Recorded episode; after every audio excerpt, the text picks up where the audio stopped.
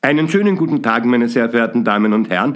Herzlich willkommen zu unserem zweiten Donnerstagskonzert, welches allerdings nicht am Donnerstag stattfindet, sondern ausnahmsweise am Sonntag, am ersten Adventssonntag um 16 Uhr im großen Saal des Mozarteums. Der Dirigent ist Jonathan Broxham. Er ist wieder einmal eingesprungen, er hat das schon im Vorjahr getan, damals für den erkrankten Ivor Bolton und nun kehrt er ans Pult unseres Orchesters zurück. Er hatte damals einen sehr schönen Erfolg. Ein Programm, welches ganz wunderbar in die Weihnachtszeit passt, in die Adventzeit, wohl nicht alle Stücke jetzt direkt etwas mit Weihnachten zu tun haben, strahlen sie doch diesen festlichen Charakter aus mit Pauken, mit Posaunen, mit Trompeten. Ja, und drei Trompeter sind es, die sozusagen den ersten Auftritt haben. Es gibt ein ganz wunderbares Stück von Benjamin Britten, dem englischen Klassiker der Moderne, die Fanfare für St. Edmundsbury aus dem Jahr 1959. St. Edmundsbury, das ist eine Kathedrale in der Nähe von Cambridge, in einer Kleinstadt. Und diese Kathedrale ist riesig für die kleine Stadt, in der sie steht. Und sie hat eine ganz besondere Bedeutung für die britische Geschichte. Dort wurde nämlich ungefähr um 1215 die sogenannte Magna Carta erarbeitet von den Adeligen, die sich dort versammelt haben. Und das gilt als die Geburtsstunde der englischen Demokratie, die natürlich damals nur für die Adeligen galt, aber die im Laufe der Jahrhunderte sich dann immer mehr ausgeweitet, ausgebreitet hat, bis hin zu jener konstitutionellen Monarchie, als die wir Großbritannien heute kennen. Diese drei Trompeten, für die Briten diese Fanfare geschrieben hat, müssen, schreibt er, so weit wie möglich voneinander entfernt sein. Wenn man jetzt ins Internet geht, dann kann man sich einen wunderbaren Eindruck von dem prachtvollen und stimmungsvollen romanisch-gotischen Innenraum der Kathedrale machen. Und da ist natürlich Platz genug. Da stand ein Trompeter, es waren wahrscheinlich damals auch nur Männer, da stand ein Trompeter wahrscheinlich vorne beim Altar, einer stand hinten, einer stand irgendwo auf einer Seitenempore und dadurch entsteht fast so etwas wie eine Quadrophonie. Zu dritt allerdings. Ich bin sehr neugierig, wie das jetzt im großen Saal sein wird. Allerdings ist es da ja auch möglich, die Trompeten sozusagen rund um den Saal zu verteilen. Dieses Werk galt auch dieser Magna Carta. Es ist im Prinzip polytonal, das heißt, es ist nicht eindeutig einer Tonart zuzuordnen, aber das merken Sie gar nicht. So schön, so festlich ist diese Musik und wirkt gleichzeitig irgendwie wie ein Gruß aus anderen längst vergangenen Zeiten. Wir kommen dann zu einem längeren Stück, nämlich Bernd Alois Zimmermanns Giostra Genovese also ein genuesisches Karussell, wortwörtlich übersetzt. Wer war Bernd Alois Zimmermann? Sie kennen vielleicht seine große expressive Oper Die Soldaten, die ja auch schon bei den Salzburger Festspielen zu erleben war. Vielleicht auch sein großes Oratorium Requiem für einen jungen Dichter, auch bei den Festspielen. Ja, und vielleicht kennen Sie sogar ein Werk von ihm, das seine ganze Vielseitigkeit zeigt, nämlich die rheinischen Kirmestänzer. Er kam aus dem Rheinland und er liebte seine Heimat und er hat sich immer wieder auch mit der Volksmusik beschäftigt. Er liebte auch die Beatles und er lebte von 1918 bis 1970. Er litt unter Depressionen und hat sich recht jung mit 52 Jahren freiwillig aus dem Leben verabschiedet. Ja, dieser Bernd Alois Zimmermann lebte also in einer Zeit, in welcher die serielle Schule, die sogenannte Darmstädter Schule, mit ihrem Philosophen Theodor W. Adorno und mit ihren Köpfen sozusagen Stockhausen, Boulez, Nono und so weiter, das Feuilleton dominierte. Ich sage das Feuilleton, nicht so sehr das Publikum. Und da kommt dieser Bernd Alois Zimmermann und schreibt eine Musik, die man vielleicht als eine Vereinigung von Alban Berg, Paul Hindemith und Luigi Nono bezeichnen kann, die aber einen ganz eigentümlichen Charakter hat, eine sehr persönliche Musik, die von hochexpressiven Bühnenwerken bis zu kleinen, feinen Klavierstücken reicht und er setzt sich damit quasi zwischen alle Sesseln.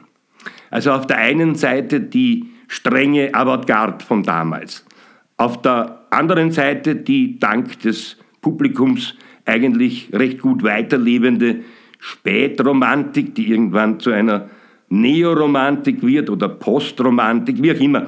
Die Romantik stirbt einfach nicht und Zimmermann hatte auch eine im Grunde eigentlich relativ romantische Seele. Ja, und dann gab es noch die Neoklassizisten in der Nachfolge eben eines Hindemith oder eines Igor Strawinski und er entsprach all diesen Einteilungen nicht wirklich.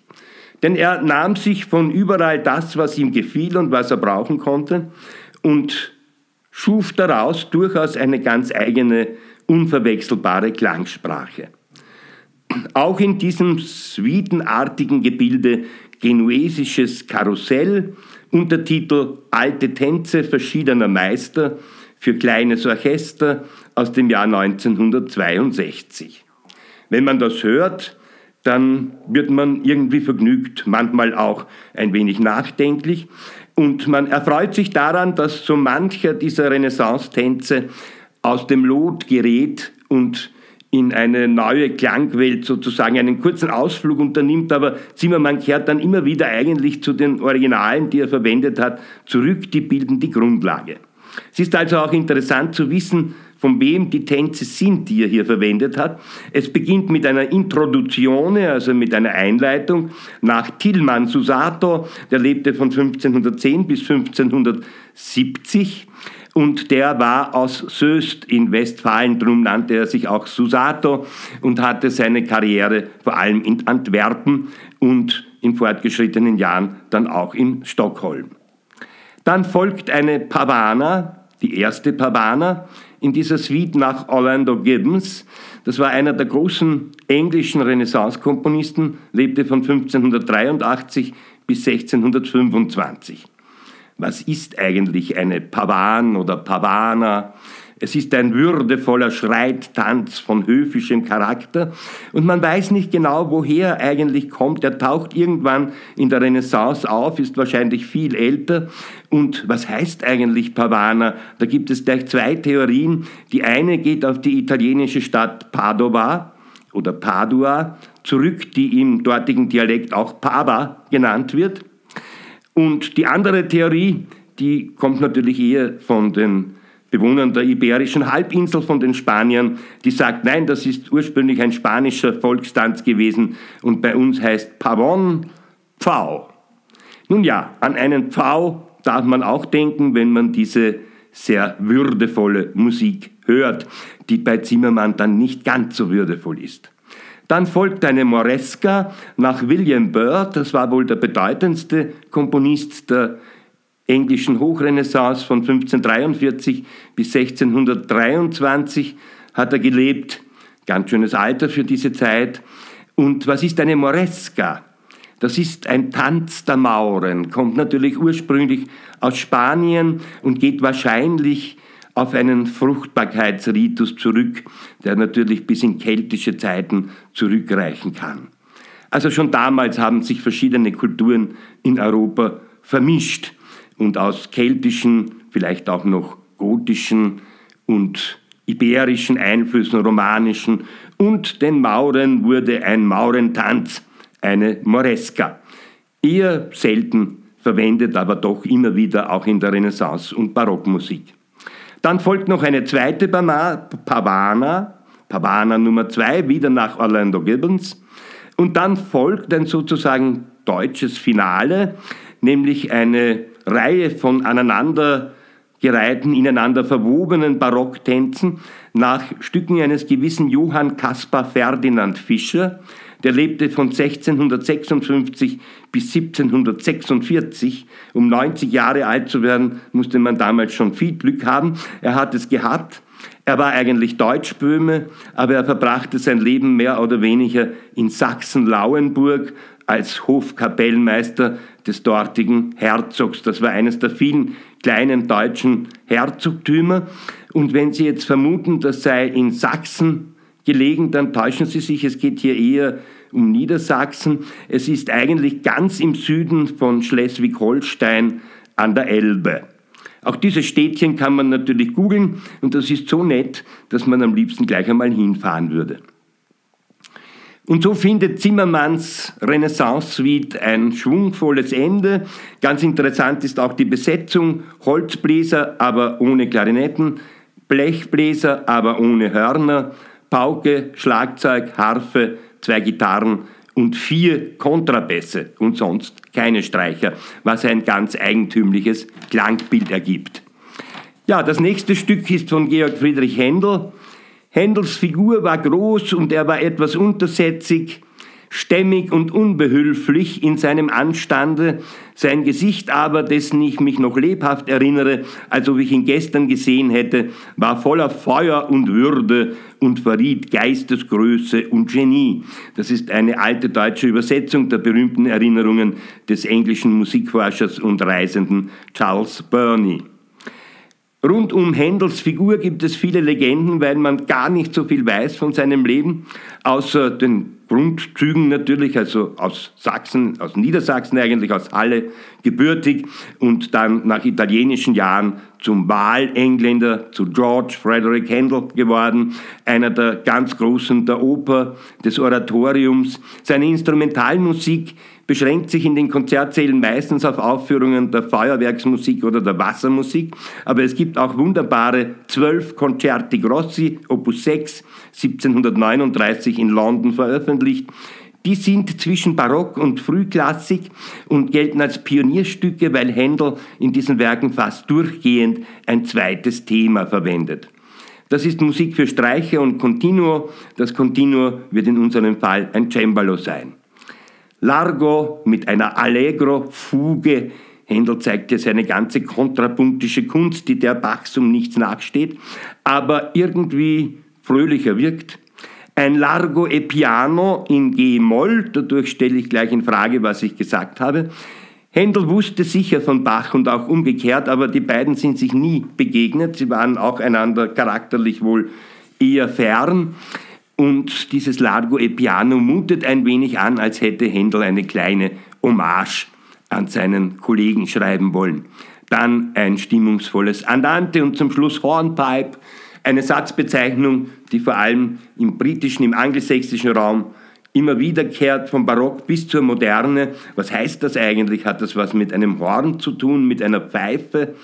Es ist weder ein Horn noch eine Pfeife, aber es bezieht sich auf ein uraltes keltisches Blasinstrument, das irgendwo eine entfernte Verwandtschaft mit dem modernen Horn hat und das als Signalinstrument eingesetzt wurde seit uralten Zeiten und in Großbritannien sozusagen überlebt hat, zumindest als Bezeichnung für ein dazu passendes Stück. Wir kommen nun von einem Wahl-Londoner zu einem Wahl-Salzburger, nämlich zu Johann Michael Haydn, 1737 bis 1806, also der jüngere Bruder des großen Josef Haydn, fünf Jahre später auf die Welt gekommen und drei Jahre früher gestorben.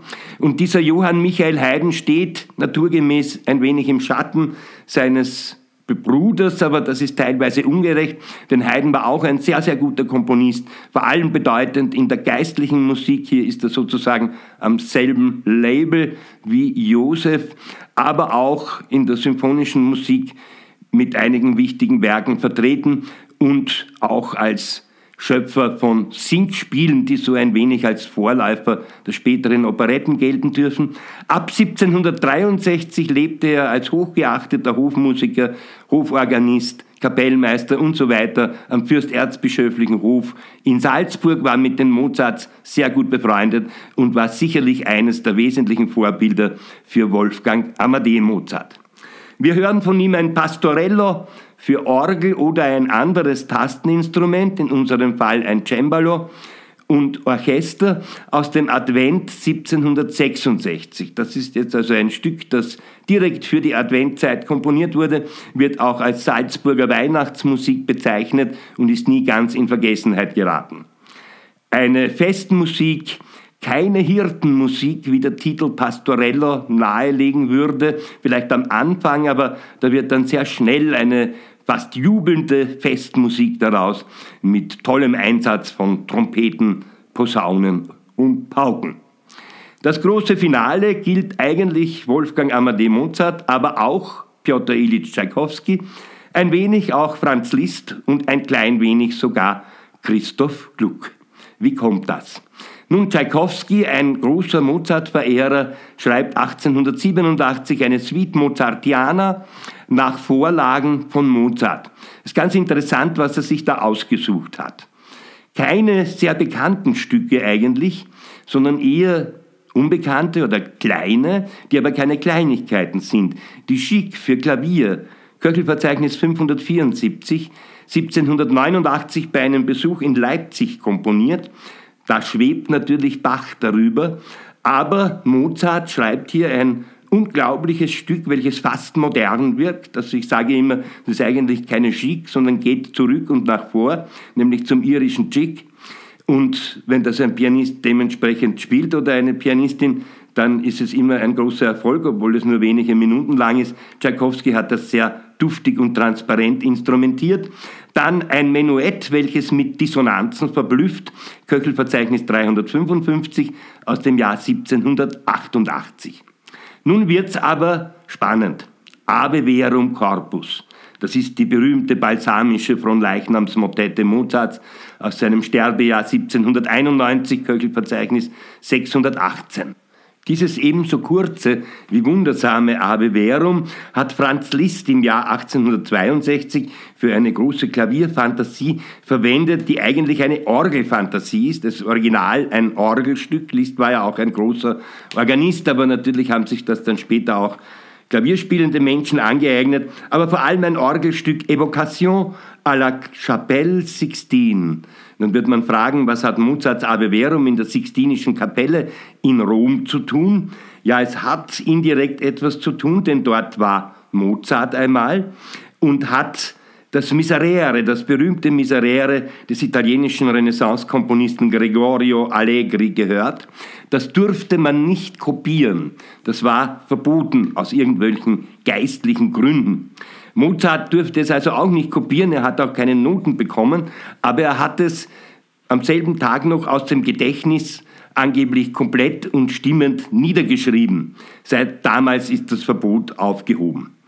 Liszt verbindet nun in seinem Werk Mozart mit Allegri, sehr wohl wissend um diese Geschichte und es entsteht daraus eine typische virtuose Musik für Tasteninstrument mit spirituellem Hintergrund und diese und nicht das Original von Mozart hat Tchaikovsky für seine Ave Verum Fassung verwendet. Allerdings hat er sich auf die Teile konzentriert, die auf Mozart beruhen und nicht auf die, die auf Allegri beruhen ein wunderbarer Satz, wenn man nicht weiß, dass da das Ave Verum von Mozart dahinter steckt oder es nicht so gut kennt, dann würde man das für eine Originalkomposition der großen Romantik halten. Im Gegensatz zu den ersten beiden Stücken der Mozartianer Suite wird es hier wirklich romantisch.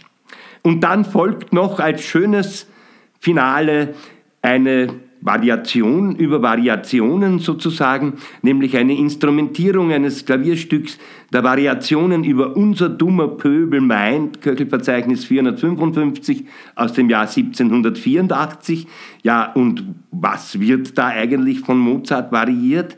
Eine damals berühmte Arie aus der Oper Die Pilger von Mekka von Christoph Gluck, den die Nachwelt zu einem Christoph Willibald gemacht hat, was er ganz und gar nicht mochte. Ja, so treffen wir hier also Mozart sozusagen gespiegelt in den Werken von zwei Komponisten, nämlich nicht nur von Tchaikovsky, sondern auch von Liszt, gespiegelt in der Romantik und gleichzeitig ein kleiner Rückgriff auf einen wesentlichen Vorgänger von Mozart. Und eine Festmusik, die wunderbar in unsere Zeit passt, und ich wünsche Ihnen ein schönes, abwechslungsreiches und vergnügliches Konzert.